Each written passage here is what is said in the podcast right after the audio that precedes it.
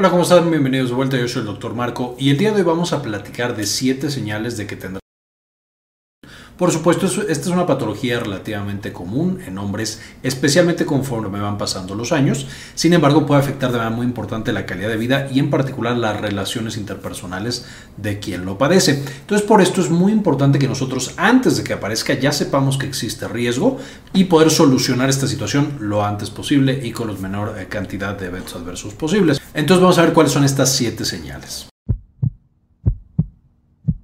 Una persona que tiene problemas de salud mental definitivamente tiene un riesgo elevado de padecer, por supuesto, disfunción eréctil. Y aquí tenemos principalmente a la depresión, pero también la ansiedad.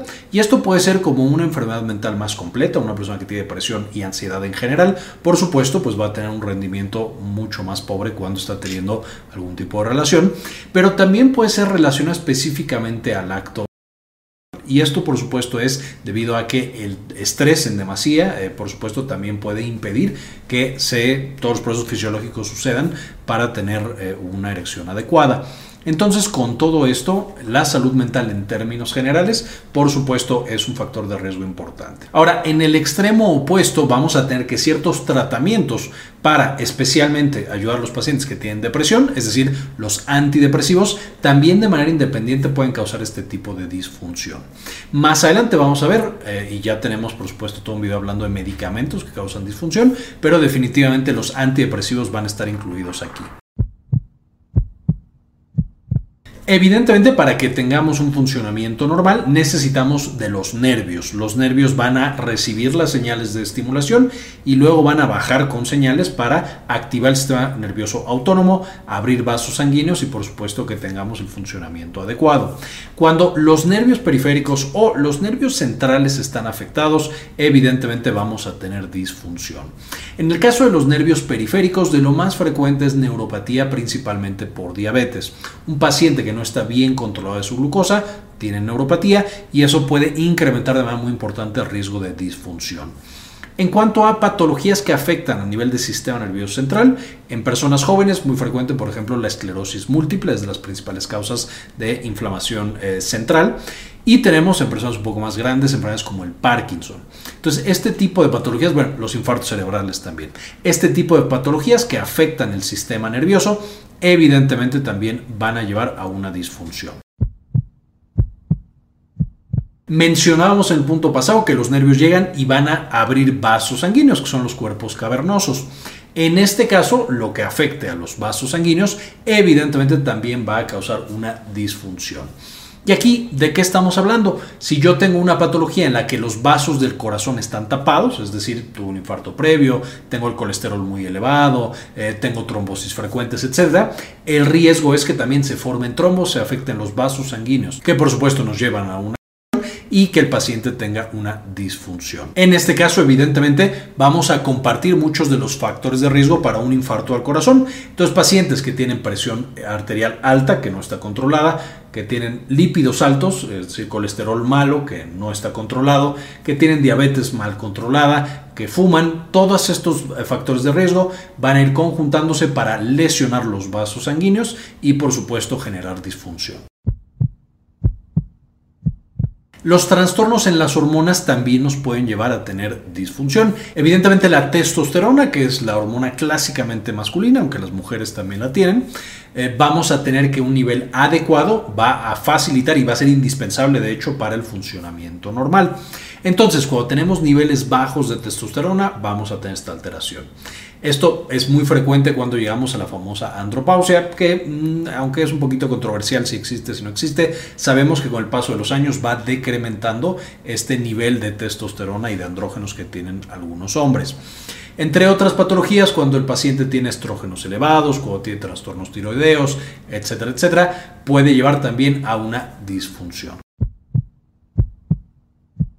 En este encontramos algo que engloba a muchos de los que mencionamos previamente y es la obesidad. La obesidad y el sobrepeso, a fin de cuentas, tenemos una gran cantidad de células eh, que son justamente células grasas, adipocitos, y sabemos que los adipocitos, entre las cosas que hacen es producir grandes cantidades de hormonas. Un paciente que tiene muchos adipocitos va a tener niveles de estrógenos altos y de testosterona bajos. Entonces, un peso saludable es esencial para mantener, por supuesto, el nivel de hormonas adecuado. Pero no solo esto, un paciente con obesidad también tiene un riesgo más elevado de tener problemas en los vasos sanguíneos eh, y en las arterias porque tiene hipertensión, síndrome metabólico, diabetes, colesterol elevado, etcétera, etcétera. Entonces, un segundo mecanismo por el cual está generando este, esta afectación. Y número tres, vamos a encontrar en estos mismos pacientes niveles más elevados de enfermedades mentales. Entonces, la obesidad y el sobrepeso son un factor de riesgo muy importante debido a que están englobando a muchos de los otros factores de riesgo que estuvimos platicando previamente y un peso saludable es definitivamente una de las protecciones más importantes que tenemos en contra de la disfunción. Las intervenciones, ya sea cirugías o radiación, directamente sobre la próstata o algún otro órgano relacionado con una erección también van a eh, favorecer que aparezca una disfunción. No todos los pacientes que han tenido, por ejemplo, una prostatectomía o alguna otra intervención prostática necesariamente van a tener disfunción, sin embargo, incrementa el riesgo.